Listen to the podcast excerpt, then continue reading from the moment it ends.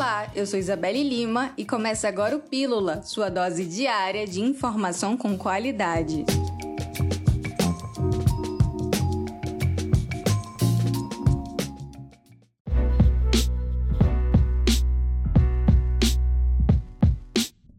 Servidores da área da saúde, educação e lazer realizaram um protesto nesta terça-feira em frente à sede do governo do estado. Profissionais da saúde reivindicam o pagamento da data base de 2016, pagamento total do abono e pagamento do auxílio alimentação em dinheiro, Professores se manifestaram por melhores condições de trabalho, vacinação para retorno seguro às unidades de ensino, dentre outras coisas.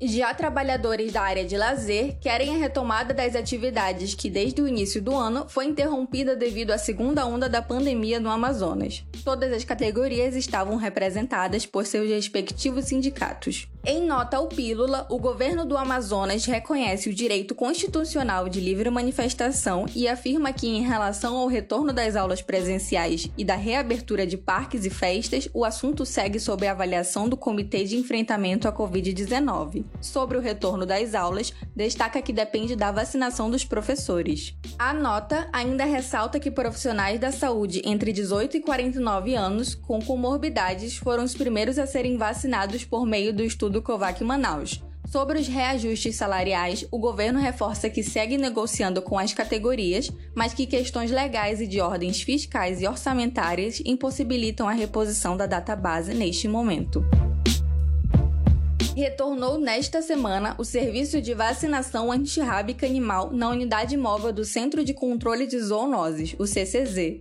O trabalho havia sido suspenso para respeitar a restrição de funcionamento de determinadas atividades devido à Covid-19. Para vacinar o animal, alguns requisitos são necessários: idade a partir de 3 meses e que esteja em boas condições de saúde.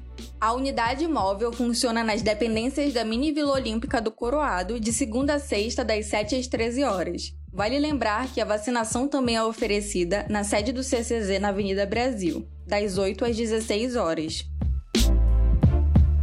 Estão abertas 36 vagas de estágio ofertadas pelo Instituto Evaldo Lodge e El Amazonas a estudantes de curso superior em oito áreas de atuação. São elas: administração, ciências contábeis, marketing, administração com ênfase no comércio exterior, publicidade e propaganda, design, ciência da computação e ciências econômicas. Os valores da bolsa de estágio variam de 500 a 1.000 reais e para participar, os candidatos devem possuir cadastro atualizado no site. Para mais informações ou dúvidas, os interessados devem mandar mensagem através das redes sociais do IEL ou para o e-mail atendimento@iel-am.org.br.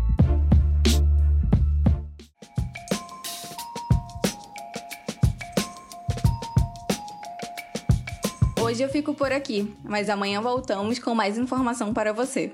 Até lá!